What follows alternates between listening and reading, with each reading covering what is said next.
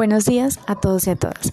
En este pequeño espacio de nuestra comunidad Ubuntu Colombia queremos hablar un poco acerca de las mujeres y los hombres en la tecnología, hablando de la inclusión en temas laborales tanto como en las diferentes carreras tecnológicas e incluso en la participación activa de las comunidades.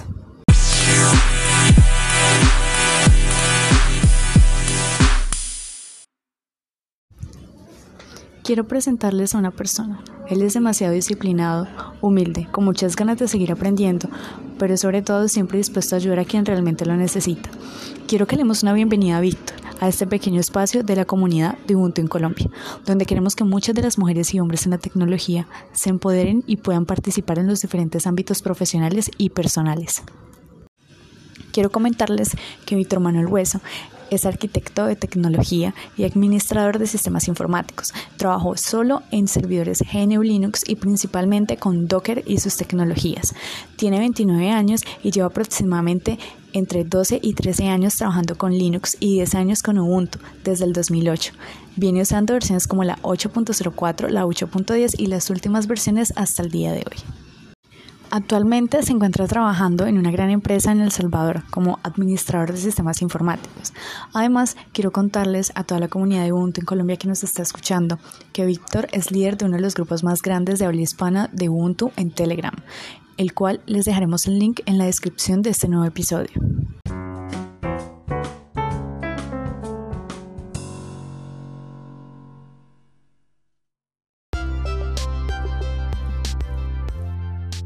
Hola a todos y a todas. En este nuevo live estaremos hablando con Víctor, donde le haremos unas preguntas aleatoriamente acerca de las mujeres y los hombres en la tecnología. La primera pregunta es la siguiente.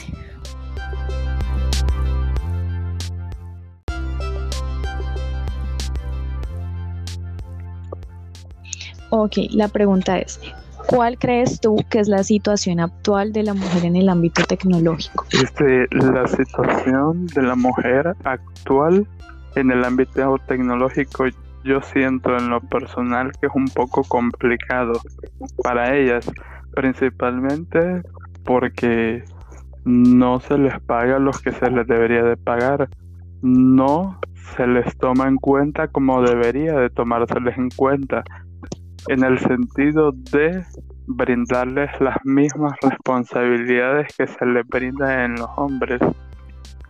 ¿En qué sentido?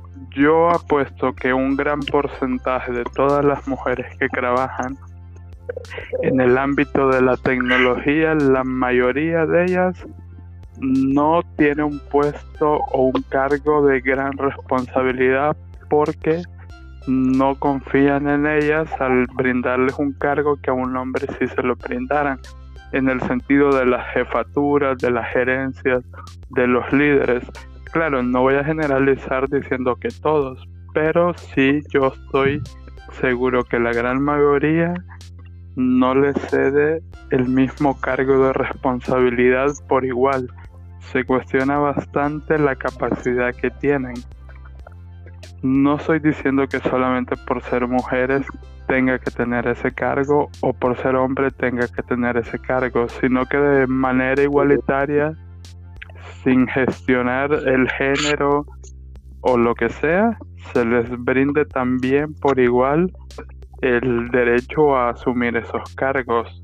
Claro, compitiendo todos, hombres y mujeres, pero hasta ahorita yo estoy seguro que la gran mayoría no les brinda esa responsabilidad y no les da esa confianza de que ellas lleven esos cargos. En otro sentido... Ahorita te voy. Oh, ok. En otro sentido... No, no. Oh, perdón. Eh, te quería preguntar algo eh, en cuanto a lo que me estás comentando. O sea, eh, de acuerdo a lo que me dices, ¿tú crees que es importante, pues que ahorita último, la parte, digamos, cuando una persona entra a una, entrevista de trabajo y, y, hace parte de la tecnología, o sea, crea tecnología y también, digamos, es un administrador de tecnología, que lo contraten de acuerdo a sus habilidades o crees que realmente eh, todavía debería de ser importante que, que digamos que, ah, que no, que me contrató el, el amigo del gerente, que digamos que eso es como una red de, de, contactos.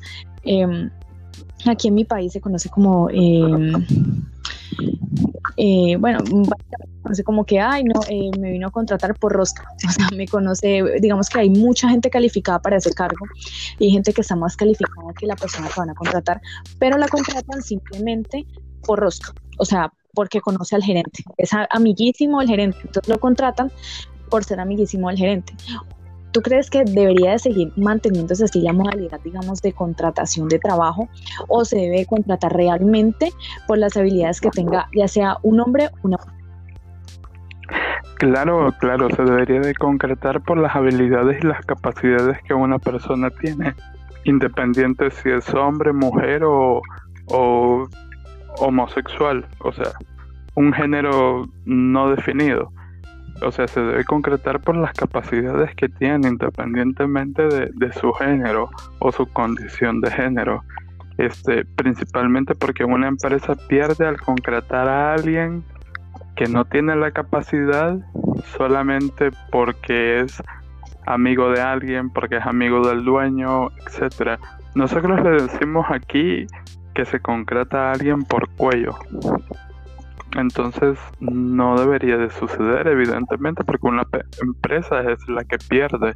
Porque si concreta a alguien que no tiene la capacidad, entonces quien pierde es la empresa, porque estaría dejando en el puesto de trabajo a alguien que no tiene la capacidad y aislando a alguien que sí tiene la capacidad. Actualmente las empresas eh, hay una gran mayoría que hace eso, pero las grandes empresas se basan solamente en la capacidad. Por eso es que son, eh, por, es por eso es que son grandes empresas, porque generalmente concretan solo a los que tienen capacidad. No les interesa la raza, no les interesa el género, no les interesa la condición religiosa, no les interesa la ideología que ellos tienen personalmente, les interesa la capacidad y lo que esa persona va a dar para la empresa. Eh, totalmente de acuerdo contigo. Realmente debería de tomar eso muy en cuenta. De las empresas, pues aquí en Colombia, yo hablo pues de Colombia, eh, y en la ciudad en la que estoy siempre se contrata por, por rosca y, y, eso no debería pasar. Yo creo que hay gente que ha estudiado y se ha matado demasiado estudiando para conseguir un buen trabajo, un trabajo bien pago y viendo las habilidades que tiene esa persona. Creo que debería de tomarse en cuenta no solamente en mi país, sino en los demás países, porque es una problemática que últimamente se ha estado, digamos, eh, viendo relativamente muchos trabajos, incluso en los de tecnología y diferentes a la tecnología. Entonces, imagínate que una persona que, que es administradora de empresas esté, esté ejerciendo el cargo de una persona que que trabaja como, como un administrador de sistemas informáticos, como una persona que trabaja hardware. Bueno, hay gente que sabe eso empíricamente, pero pues eh, imagínate que hay una persona que está más calificada que esa persona que eh, estudia empíricamente, digamos que tiene estudios, tiene maestría, tiene doctorados y bueno, tiene unas habilidades tremendas, un poco más que la persona que ha estudiado ha tenido una preparación empírica, o sea, empírica me refiero a teoría no, sino mera práctica, o sea, todo lo aprendido por práctica. Entonces, imagínate más, sin embargo, yo estoy de acuerdo con las personas que trabajan obviamente en la práctica y que saben muchísimo, eh, pero digamos que personas que están sumamente más calificadas que esas personas y, igual tampoco se toman en cuenta. O sea, no se toman en cuenta simplemente porque pues eh, no es conocido de la persona que está pues eligiendo el personal para entrar a la empresa. Entonces también estoy de acuerdo contigo. Y eh, la siguiente pregunta eh, que quiero preguntarte es... antes de terminar, quería, quería comentar también que una de las cosas malas que le sucede a las mujeres en las áreas de trabajo es el acoso por parte de, los hombres. Este, creo que es algo muy problemático que se debe de ir quitando un poco de la cultura. Sí, totalmente. Yo creo que que digamos que muchos de los hombres, pues hay hombres que tienen esa mentalidad como que las mujeres solamente sirven para la cocina. Y, y a mí me da risa porque probablemente yo tengo un pensamiento distinto, un pensamiento crítico. Pero eh, hay hombres que, que, digamos, aún así estudiando y teniendo estudios o no teniendo estudios, pero digamos teniendo como, como esa experiencia en lo laboral y en lo profesional, siempre salen con temas así o que simplemente, digamos, por ser mujer y digamos tienes un aspecto físico bonito, aunque la belleza obviamente es subjetiva, pero digamos que es una nena bonita. Eh, normalmente está con 15, 10 personas que trabajan también en la, oficina y tienden a como a caerle. Aquí en mi país se llama caerle, eh, eh, digamos, le caen hombres y, y, eso es frustrante porque digamos que uno está ahí como mujer no para que uno le caigan hombres, sino para, para demostrar que, que uno también sabe lo mismo que muchos hombres es jodido. Pues yo lo hablo de mi parte, no sé de tu parte cómo, cómo se manejarán. Me gustaría que me hablaras de ese punto de vista porque es importante. O sea, eh, uno como mujer, uno lo habla de acuerdo a lo que uno ha tenido como experiencia, ¿cierto? Mm, sí. Pero sería excelente que me comentaras desde tu perspectiva como hombre. Este, yo estoy totalmente de acuerdo contigo en los puntos que has dicho. Incluso eh, casualmente, eh, así como le dicen en tu país, caer, así le dicen aquí. Quiere decir que ven a alguien y entonces quieren ir a conquistarla, digamos. Este, desde mi punto de vista, yo creo que eso está totalmente mal. Este, no digo que una relación de noviazgo en el trabajo esté mal, pero el simple hecho de solamente ver eh, a la mujer como un objetivo de, de casa es totalmente inadecuado, principalmente en un área de trabajo, principalmente porque ellos, nosotros, los hombres, haríamos sentir totalmente incómoda a una mujer y terminaría o renunciando o simplemente alejándose totalmente del área. Y entonces perdemos nosotros a una gran capacidad que ella hubiera tenido en la empresa por un por una tontería de hombres. Yo creo que yo creo que todos deberían de saberse eh, controlar y evitar ese tipo de situaciones. Me refiero a los hombres eh, que de una vez por todas maduremos y nos sepamos comportar en nuestro área de trabajo. Y no solo ahí, en todos lados. Muchísimas gracias, o sea, es genial que, que más hombres pensaran así como tú. Los hay, muy pocos, pero los hay. Eh, quiero hacerte otra preguntita y eh, quiero que me cuentes, de acuerdo a tu experiencia profesional, eh, ¿crees que hay tanta carencia de mujeres y hombres en los puestos tecnológicos? Este, desde mi perspectiva personal, yo he visto que hay muchísimo menos mujeres en los puestos laborales. puede ser que se den por la situación que hemos comentado con anterioridad pueden ser otras situaciones. Yo sospecho que es bastante todo lo que hemos comentado anteriormente en la primera pregunta, que causa bastante la poca motivación de la mujer a participar en las áreas tecnológicas. Cada año van aumentando eso, porque cada año eh, los tiempos van cambiando y van dejando los comportamientos inadecuados por parte de nosotros hacia ellas entonces va aumentando bastante. Tú sos un ejemplo de que está aumentando muchísimo. Yo sé que cuando nosotros estábamos pequeños era muy, raro ver a mujeres en puestos tecnológicos y hoy cada vez se ve más. Pero aún así no es el número suficiente igualitario entre hombres y mujeres eh, contando con esos puestos.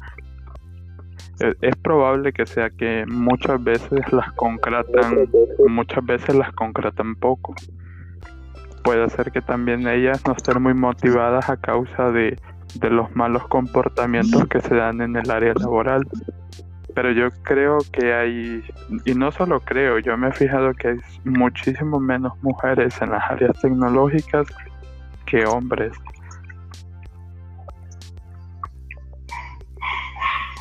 Ok, yo también pienso lo mismo. Eh, realmente, em, bueno, yo soy, la, yo soy líder, eh, en, mi, en mi empresa soy líder eh, y pues soy la única mujer, o sea, soy líder y soy mujer. Y soy la única en, ese, en la parte frontend. En la parte backend hay una chica y ella no es líder, pero trabaja en la parte backend y solamente hay una. y hay como unos cuatro, cinco chicos más o menos. Mm, imagínate, o sea, hay una en cinco, una en cinco. Y en el frontend, pues estoy yo y otra persona. Somos dos, un hombre y una mujer. Entonces, imagínate eh, la, carencia, la carencia que hay de, de, mujeres en la tecnología. Y yo hablo desde mi empresa, pero en otras empresas pasa lo mismo. Incluso solamente hay, hay un, yo me acuerdo hace como unos tres años iba a entrar a una empresa y en la oficina habían 15 hombres y yo era la única mujer.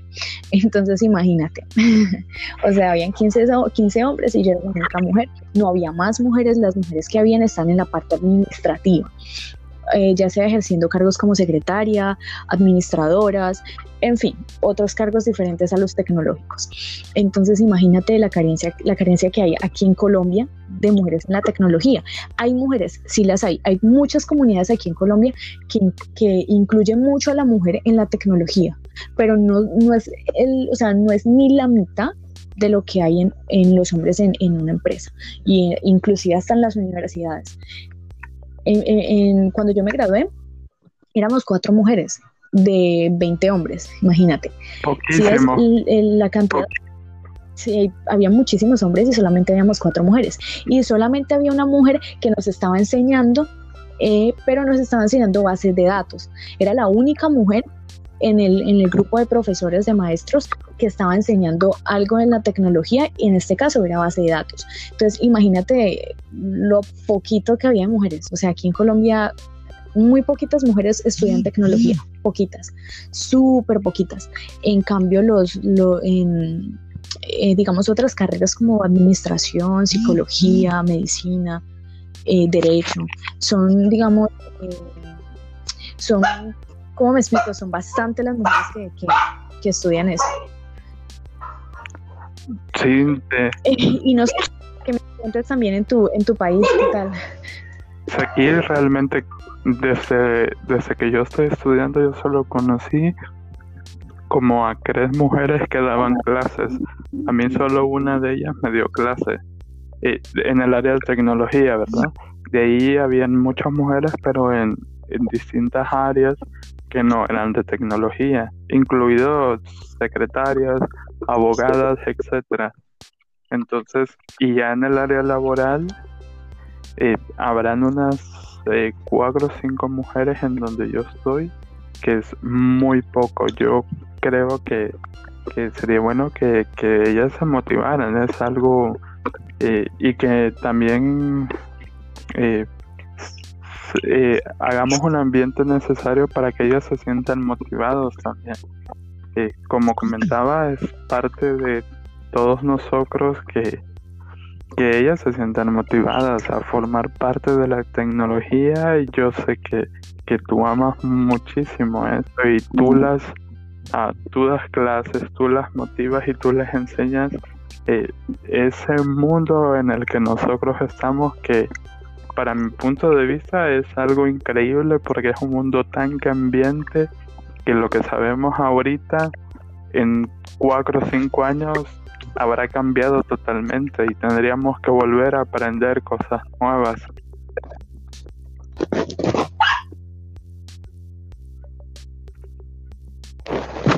¿Qué te iba a decir? Eh, sí, claro. Em, hay que romper también con tantos, eh, digamos, tantos mitos en cuanto a la tecnología. Eh, uno de ellos, y yo creo que es el que básicamente todo el mundo em, pues tiene en mente, es que cuando estudias tecnología tienes que ser una persona pues con un coeficiente intelectual altísimo, básicamente como una persona, un científico. Mucha gente lo asocia a eso, pero en realidad no es así. Yo creo que cuando uno estudia tecnología, uno crea tecnología y es genial, es lo más genial del mundo. Y incluso para la gente que no crea, la gente que administra tecnología es wow. Pero mm, sí hay que acabar con ese, con ese mito. es mentira. yo, eh, digamos, eh, antes de estudiar, digamos, sistemas, yo quería estudiar otra carrera y me topé con sistemas y yo no era tan buena en matemáticas, pues hablando así, pues no era tan buena, pero tampoco tan mala, o sea, era normalcita. Pero eh, digamos que cuando estudié, eh, empecé a estudiar sistemas, para mí lo más duro fue la lógica que uno adquiere cuando estudia tecnología. Lo más duro para mí fue lógica, lógica y cálculo, fue lo más duro. Ya después de ahí, eh, digamos que ya em, ya aprendí muchísimo más, pero es algo que uno ve en el colegio incluso, uno ve la lógica y ve también eh, matemáticas, o sea, uno ve en el colegio desde primero de primaria, o sea, desde que uno tiene tres años aquí en Colombia, hasta once, que es el último año de estudio, ves matemática. Entonces, básicamente, eh, obviamente, lo que es sistemas y las carreras tecnológicas eh, no obviamente no tienen que ver tanto con matemáticas sino con lógica, pero es algo que uno tiene que aprender y que gracias a eso pues uno, uno adquiere como más eh, experiencia. Eh, definitivamente estoy de acuerdo contigo en todo eso, es más, me siento hasta identificado, yo realmente nunca me he considerado inteligente, no creo que sea inteligente pero yo estoy seguro que la inteligencia es una parte importante, pero es más importante la capacidad de persistencia, el estudiar constantemente, el aprender. Lo que no sabes, el esforzarte vale más que la inteligencia, porque si eres inteligente y no, no eres interesado en lo que haces, realmente de nada sirve que tengas el, IQ de 400 si realmente no, no tienes la capacidad de, de estudiar constantemente, no digo exageradamente, pero siempre ver los puntos en los que uno es malo y tratar de ser un poco menos malo que ayer. Entonces, yo realmente nunca fui muy bueno en matemáticas. Fui medio, siempre eran notas medias en matemáticas. Este, y realmente en matemáticas no fue muy bueno. Y en física no fui excelente y en, y en las áreas y numéricas no era excelente. Era más o menos y hasta ahorita todavía me considero más o menos. Eh, la lógica matemática es, es, complicada para muchos, desde, desde la escuela ah, y en todos los aspectos en los que hemos, ido viendo, hemos ido viendo matemáticas, eh, se nos ha hecho bastante complicado. Tal vez el sistema estudiantil eh, nunca nos preparó bien para amar las matemáticas o tal vez nosotros simplemente no las amábamos. Eh, pero yo realmente, igual que tú, no era muy bueno en matemática. incluso, incluso, eh, igual que tú, yo iba a tomar otra carrera.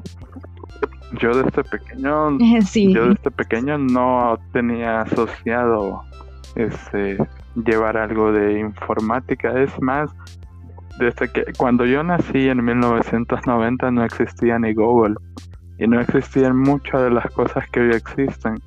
Eh, sospecho que no estaba pero ni en punto de creación el Android, ni estaban pensando en los smartphones. Así que todo ese mundo es totalmente nuevo. Yo no lo tenía planeado, yo tenía planeado hacer otras cosas, desde veterinario hasta odontólogo, un montón de cosas. Así que de repente vino este nuevo mundo de la tecnología y entonces me animé bastante con la primera computadora y los primeros contactos con este mundo, pero en realidad yo tampoco no tenía planeado ser informático. Em, totalmente, yo tampoco. Y creo que muchos que de los que nos escuchan en, en un momento en el podcast también, mucha gente mm, quería hacer otras carreras, pero por temas, digamos, ya em, económicos, de gusto, digamos que como que les llamó la atención informática y, la parte de la tecnología y, todas esas ramas que tienen que ver con la tecnología y eso es bastante chévere. Incluso mira que eh, cuando doy charlas, pues más que todo doy charlas a los chicos, eh, eh, a los adultos no, porque siento que, que ya están adultos y que y que pues que no les va, no les va a llegar lo mismo, esa emoción, como a un chico de 15, 16 años que apenas está comenzando. Ellos, muchos de los jóvenes, nosotros cuando teníamos 16 años, si nos hubieran hablado de esto hace mucho tiempo, digamos que, uff, hubiera sido lo genial. Yo no tuve, yo no tuve esa posibilidad porque pues yo, digamos, eh, pues yo nací a finales de los 90 y pues digamos que yo crecí, o sea, obviamente crecí con la tecnología, no con la tecnología ahora en día como los niños, ¿no? Pero sí se creció con tecnología. Digamos que cuando eh, yo nací cinco años después o seis años después ya existía la Play 1, eh, existían los televisores. Bueno, eso hace parte de la tecnología, como te cuento. Em, pero más sin embargo, digamos, nunca crecí, incluso cuando me, me, gradué de mi colegio, nunca crecí con como con esa... Mm, como, no sé, como que la gente me, me metiera, eh, mira, estudia tecnología o mira, estudia informática. No, en el colegio nunca nos dieron una charla sobre eso y por eso me parece genial y afortunados los chicos que ahora en día reciben ese tipo de charlas porque son importantes. Yo creo que todo el mundo, independientemente de la persona que, que, tiene un celular o que tiene una tecnología en su mano, debe entender y saber qué es la tecnología porque eh, eh, no puede haber gente en el mundo que pregunte cosas como tan, tan incoherentes eh, sobre la tecnología. Ahorita hay demasiadas cosas para aprender de tecnología, o sea, simplemente con buscarlo en Google. O sea, tú buscas en Google algo de tecnología y te aparece un mundo de cosas, te aparecen tutoriales, te aparecen incluso cursos gratuitos de que imparte Google. Entonces imagínate toda la cantidad de, de tecnología que hay ahora en día y que junto contigo, a mí tampoco me tocó esa, eh, esos años de tanta tecnología y de para estudiar sin necesidad pues de, de, ir a una universidad como tal.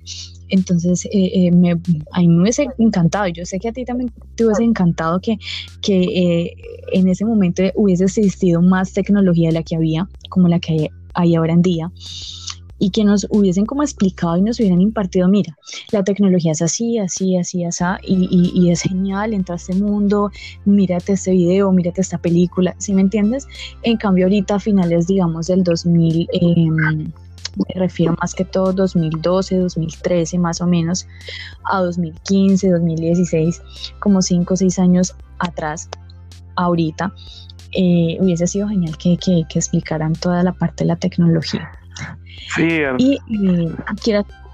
Ah, dale, no te preocupes. Realmente estoy totalmente, totalmente de acuerdo contigo. En realidad, cuando nosotros nacimos, eh, teníamos muy pocas cosas. Bueno, tú eres un poco más joven que yo, pero aún así eres millennials.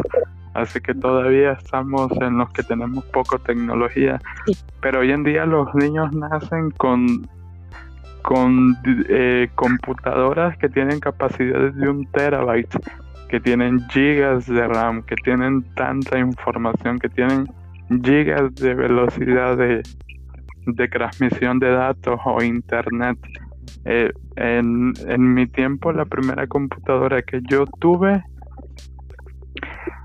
tenía cuatro veces menos capacidad que el teléfono móvil que tengo ahorita. Mi primera computadora era una Intel Celeron D, solo tenía un núcleo, solo tenía 150 GB de disco y solamente tenía un gigabyte, perdón, tenía solamente tenía 512 de RAM. Eso era todo. Hoy en día el dispositivo que tenés en tu mano tiene mucha más capacidad de lo que de lo que en ese tiempo yo tenía y que muchos tenían. En realidad era solo éramos eh, RAM de KB, medio empezaban los gigas, era un era una total lentitud. Todo internet para cargar una imagen te tardaba media hora. Solo tenías un disquete de 1.44 megabytes y ahí y ahí lo tenías todo. Es y hoy en día hay tanta información, tantos datos, tanto de todo, que, que es difícil no encontrarlo. Sí, es verdad. Incluso mira que mm, con lo que tú hablas de la computadora que tú tuviste, yo me acuerdo que la primera computadora que yo tuve era tenía Windows 98. Windows 98, sí, Windows 98. Y, ay, no, o sea, era un computador que, no, imagínate, incluso hasta tenía disquete. Eh, eh, yo tenía 10 años, o sea, eso fue más o menos 2008. Imagínate, una computadora del 98 y eh, tenía un disquete. Imagínate, disquete. O sea, ahorita los jóvenes no saben qué es un disquete y nosotros en nuestra época obviamente sabíamos que era un disquete. pero imagínate, y tenía, yo me acuerdo que tenía Mario Bros. Pero pues un Mario que, o sea, eh, que uno dice, uy, no, qué tristeza. Pero sí, imagínate, y yo creía que era lo mejor del mundo. Imagínate ahorita los chicos que tienen un computador de Intel Core i7, Intel Core con un procesador Intel Core i7, eh, con una tarjeta gráfica y con una 16 o, 32 GB de RAM. Imagínate cómo volará eso. Mientras que nosotros en ese entonces teníamos inclusive un disquete. Imagínate, para guardar información. De 512 megas, megabytes. 512 megabytes. Ni siquiera era un 2, 3 gigas o 32, 64, 128 gigas. O sea, sí, definitivamente nada que ver con hoy en día. Es es asombroso cómo avanza en realidad, pero eh, ya cuando vi mi primera USB, wow, cuando vi que tenía 64 megabytes 228, yo dije, wow, esto es increíble, tiene tiene todo lo que puede puede caber en una todo lo que puede caber en toda la historia desde ese momento o sea, en toda la historia de lo que yo había generado de datos en ese momento hasta esa época.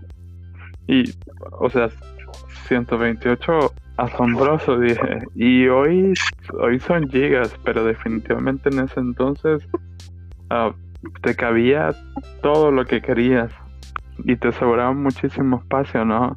No había forma este de que de que llenáramos ese espacio, era demasiado y ahora los chicos eh, tienen teras de, de datos y realmente eh, no tienen espacio.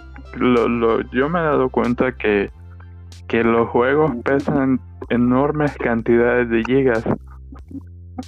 Y, en ese y en ese entonces, wow, yo bajaba un juego de un mega y yo sentía que pesaba demasiado. Sí, Tienes toda la razón. Quiero hacerte una preguntita, eh, digamos, dos preguntitas ya para terminar. Eh, la primera que quiero hacerte antes de terminar es, ¿qué le recomendarías a las personas que están empezando en el mundo de la tecnología? ¿Qué les recomendaría? Lo primero, lo primero es que sientan la motivación de querer eh, empezar, de, de querer descubrir cosas nuevas, cosas que realmente ellos desconocen, que busquen la manera de encontrarle solución. Eh, cualquier fallo, cualquier error, cualquier duda, eh, estoy seguro que la mayoría de los que nos escuchan aquí tienen internet tiempo completo, tienen internet casi ilimitado de datos, tienen internet eh, todos los días, todo el momento, tienen toda una gran cantidad de datos que pueden buscar en internet que realmente ah, para cuando yo empecé eso era muy limitado pero ahora lo primero es que se motiven lo segundo es que pierdan el miedo a destruir a destruir algo eh, siempre y cuando claro eh, todo lo que ellos hagan traten de primero respaldar las cosas o los datos antes de, hacer los cambios. Pero que pierdan el miedo, el miedo, el miedo a que van a dañar la computadora, el miedo a que van a dañar el sistema operativo, que se atrevan a hacer todo aquello que desean y que pierdan ese miedo, porque O sea, a todos, a todos alguna vez hemos dañado el sistema operativo, todos alguna vez hemos causado errores.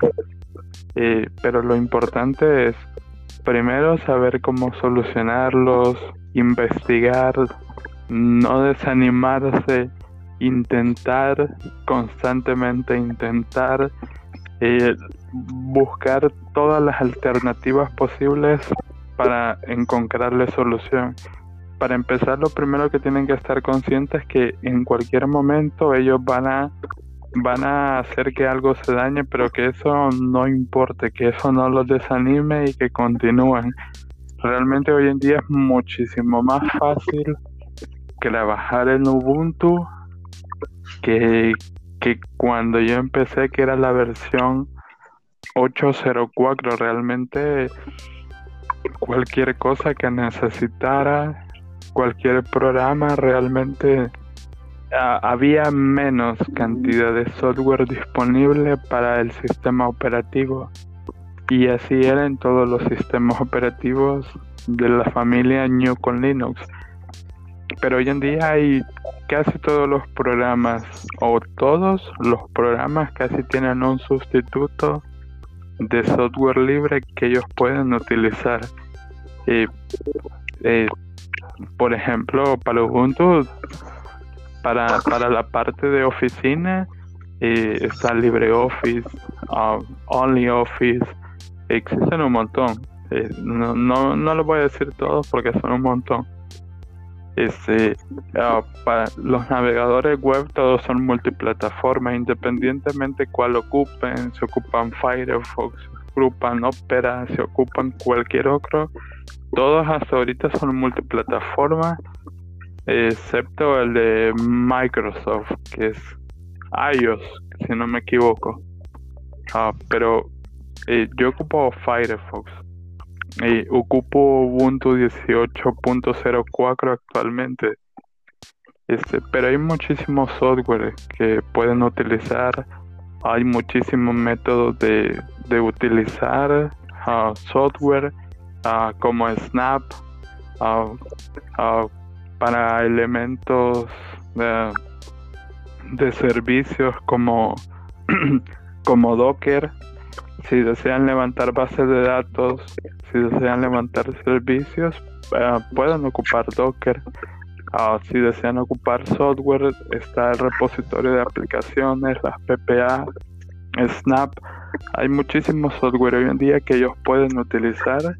Y yo realmente, yo, si alguien me dice Ah, hoy en día que no se acostumbra realmente para mí sería muy raro con lo fácil que es todo en día con lo abundante del software que hay uh, con la información tan grande que hay uh, en nuestro propio idioma en español tú por ejemplo que estás en los grupos de de Ubuntu Colombia ves la enorme cantidad de personas de habla de habla hispana que hablan español como nosotros, que son enormes, eh, que, están dispuestos a ayudarte conforme a su tiempo. Tú, por ejemplo, que los ayudas, que les motivas, que les das clases, que hoy en día el idioma ya no es una barrera porque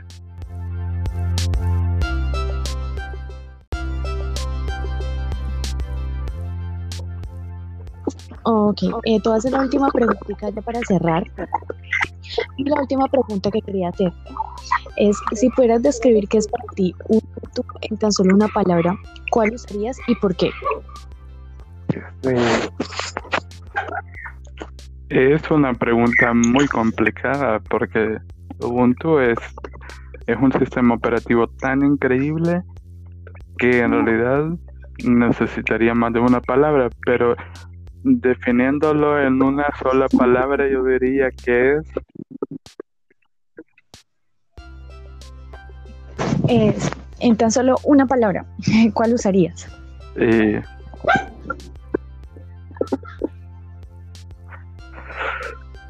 yo diría que es avanzado. ah, usaría la palabra avanzado. Avanzado, ¿por qué?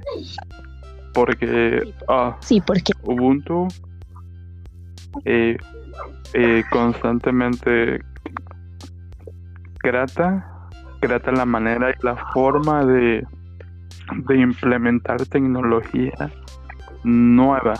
No me refiero a su código, me refiero a lo que le va a proveer a los servicios para clientes grandes. Por ejemplo, ah, una de las cosas nuevas que Ubuntu implementó fue Snap. Y Snap trajo consigo que se pudiera trabajar plataformas de Kubernetes eh, eh, de instalación fácil. Y constantemente provee bastante software casi al día, no al día, pero casi al día manteniendo manteniendo estándares de calidad bastante altos. y yo sé que yo realmente solo ocupo las versiones LTS, pero ah, yo solo he oído cosas muy positivas de la de la nueva que hay, 1910. Es más, yo he visto varias veces que tú ocupas el Ubuntu, si no me equivoco, 1910, correcto. He oído. Entonces yo sé que ah, implementó cosas nuevas, muy increíbles, ah, que crean bastante adaptación. ¿Sabes qué fue lo último que pena, qué pena interrumpirte? ¿Sabes qué fue lo último que implementó que me pareció estupendo? Fue la parte de, de digamos, de cuando inicia el sistema operativo, el arranque súper rapidísimo. O sea, es una ventaja gigante a la versión 19.04 de Ubuntu. Yo estaba utilizando Ubuntu, digamos que Ubuntu es para eh, computadores de menos recursos, pero prácticamente es un Ubuntu también, de 19.04. Se me demoraba mucho en el arranque. Ah, y ahorita no. Muy poco. Tarda demasiadamente poco. Menor tiempo, el menor tiempo, imagínate. Incluso inicia en el arranque, si no estoy mal, con 600 megas de RAM. Ah. Ni siquiera usa una giga de RAM. Muy, muy poco. Definitivamente ese de, ah, tú ocupabas la 19.04, ¿verdad? Tú la ocupaste. Eh, ¿Cómo? Tú ocupaste la versión anterior 19.04. Sí, yo ocupé la, última versión, la, antepenúltima. La última es la 19.10 que ahorita está pues en soporte. Pero eh, yo utilicé la 19.04 unos dos meses, más o menos. Y tú que la usabas, notaste bastante el cambio de una versión a otra. Eh, imagínate en pocos meses que tardan esas, esas versiones, el cambio enorme que se produce. Así que, así que yo creo que en mi opinión la palabra avanzado es totalmente eh, parte de lo correcto. porque tú misma, yo realmente yo soy muy recro en eso. Yo solo ocupo la, la LTS, pero todos los que he escuchado realmente dicen cosas increíbles de la nueva versión 1904. 1910, perdón. Y cambios enormes que voy a sentir que mi computadora está como nuevo. Eh, cambios realmente increíbles en poco tiempo porque porque tú como desarrolladora sabes lo difícil que es construir el software. Ah, por más pequeño que sea, genera un gran trabajo. Entonces, que todo ese muchos recursos.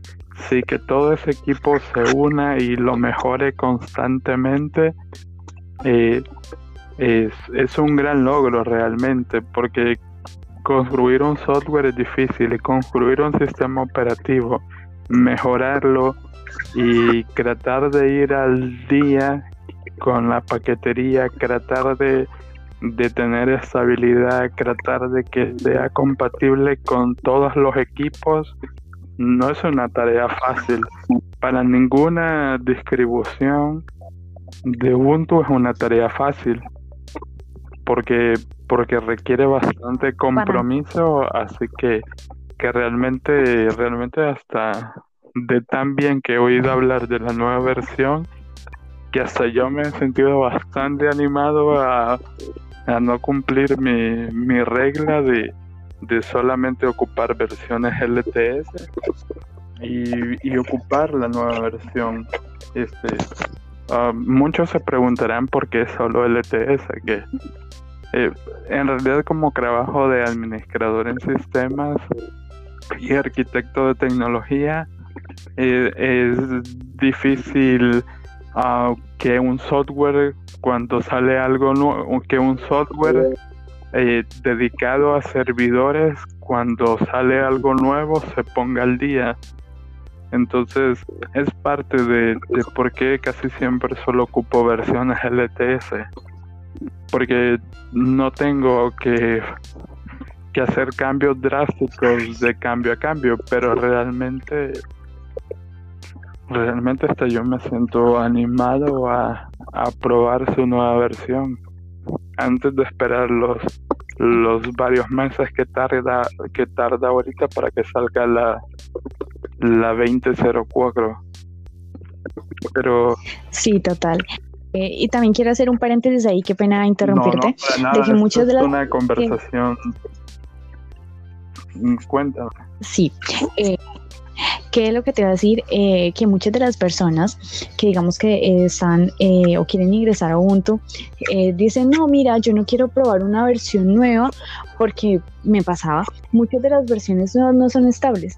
Mentira, mito totalmente. Todas las versiones que saca Ubuntu, ya sean light o no sean light, son versiones estables totalmente. Totalmente. Lo que pasa es que tienen menos, menos soporte pero son estables y tienen, o sea, tienen eh, eh, corrección de errores y eso es excelente.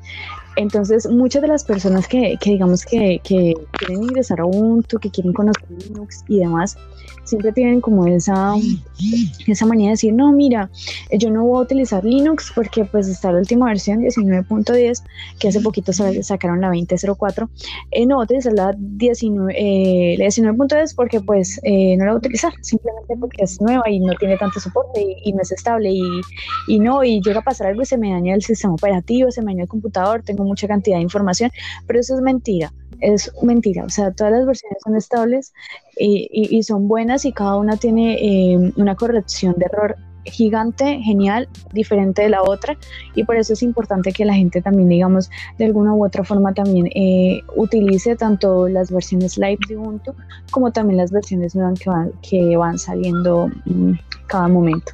Entonces, em, estoy totalmente de acuerdo contigo. A mí también me parece que Ubuntu, o sea, en este caso Linux, eh, ha avanzado a pasos gigantes. Eh, ya hay muchos usuarios eh, incluyendo hombres y mujeres independientemente del género. Y eso es genial, ya hay mucha gente conectada al hogar de Linux, anteriormente no, solamente había Microsoft y, Apple. Entonces es gigante como ha crecido Linux y, y, y como ha crecido también eh, la cantidad de usuarios. Más que nada por eso. Mm. Eh, totalmente, totalmente de acuerdo contigo. En realidad, es una superstición pensar que otras versiones no son estables. Eh, la 1904, la, la 1910 eh, son totalmente estables. Todo lo que saca Ubuntu eh, como una nuevo release es totalmente estable. claro, las versiones LTS están destinadas específicamente para servidores porque porque eh, los cambios que surten son solamente para servidores. El propósito principal es para servidores o estaciones de trabajo. Pero en cuanto a las versiones no LTS, no hay ninguna regla que diga que no se pueden ocupar para un usuario final. Son totalmente estables, y van totalmente al día con los cambios, van mejorando muchísimas cosas como tú mencionabas y como yo he oído mencionar y realmente eh, tienen que tienen que arriesgarse a utilizarlas. Este, no, no arriesgarse en el sentido de, de que se entienda por algo temeroso, sino que arriesgarse en el sentido de que de que se atrevan a, a, utilizar cualquier tipo de versiones de Ubuntu. Este, yo, yo no he utilizado por, por los cambios, eh, por no hacer cambios, porque eh, es difícil cuando, cuando trabajas eh, bastante tiempo, tomarte un tiempo para, para hacer cambios eh, para hacer totalmente cambios cuando, cuando tienes implementado demasiado ahí, eh, demasiados, demasiados proyectos, demasiadas demos. Es difícil hacer cambios en mi caso porque hay, hay bastantes elementos que, que tienen que estar disponibles para cuando yo los necesite. Cualquier cambio que, a mí me tengan que decir, yo tengo que tenerlo disponible. Entonces, entonces, pero eso no aplica para todo el mundo. Yo, como mencionaba, yo considero que ese es un caso especial. Yo, yo conozco a alguien que, que trabaja también de sysadmin que, que totalmente lo ha hecho. Es más, eh, yo me voy a animar también a hacerlo y para que todos los que nos escuchan también se animen a probar, eh, si ellos desean LTS, pero también se animan a probar nuevas versiones, nuevos cambios que están habiendo, eh, que usen lo que ellos desean. No, no estoy solamente diciendo Ubuntu, sino ah, como en tu caso Ubuntu, como en el caso de los demás Kubuntu, para los que deseen KDE, todas las versiones tienen elementos frescos que se aplican a los gustos individuales de cada uno. A ti eh, te gusta el Ubuntu, a mí de preferencia me gusta Ubuntu.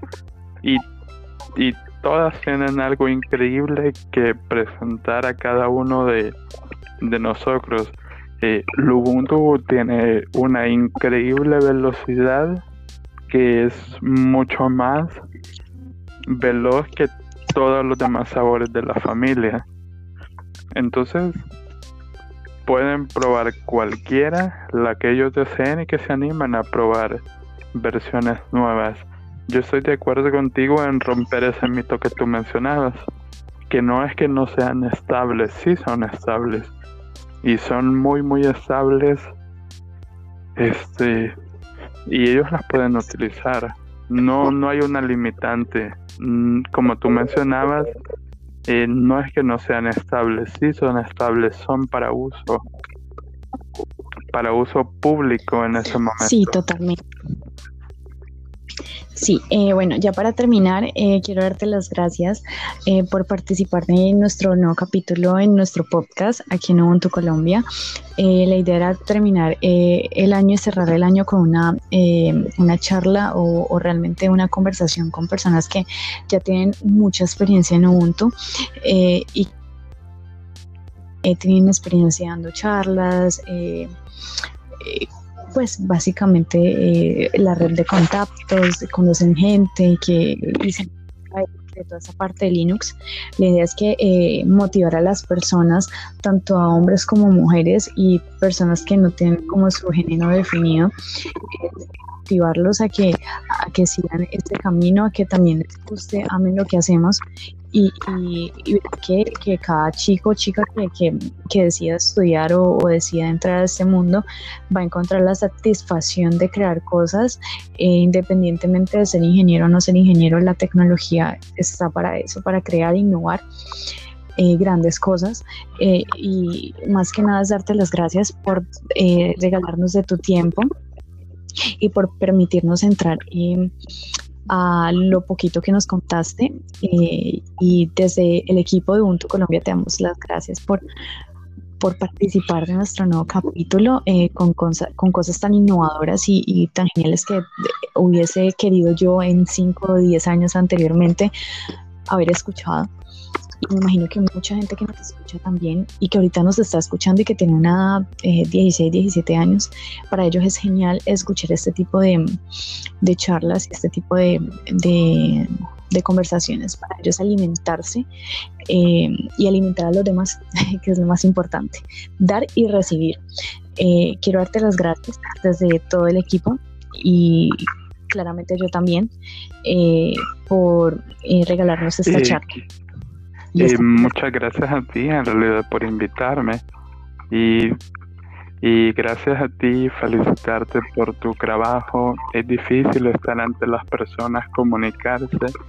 Eh, es de felicitarte. En realidad, eh, los amigos y amigas que nos escuchan no saben lo difícil que es estar ante un micrófono y estar presente ante las críticas de todas las personas, de los agradecimientos, estar expuesto eh, emocionalmente ante el mundo. Eh, cualquiera piensa que solo es una persona en un micrófono, pero eh, yo sé, esperaría que no, ¿verdad? Pero yo sé que, que cuando han llegado críticas a veces son más críticas destructivas que positivas. Entonces, para los amigos y las amigas que nos escuchan, agradecerles eh, por escucharnos, agradecerte a ti por invitarme eh, a esta conversación. Eh, cualquier momento repetimos otra vez alguna otra conversación y agradecer a todo el equipo que trabaja contigo.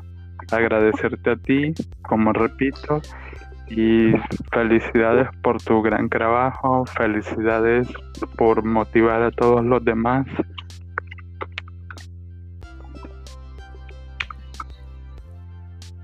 Muchísimas gracias.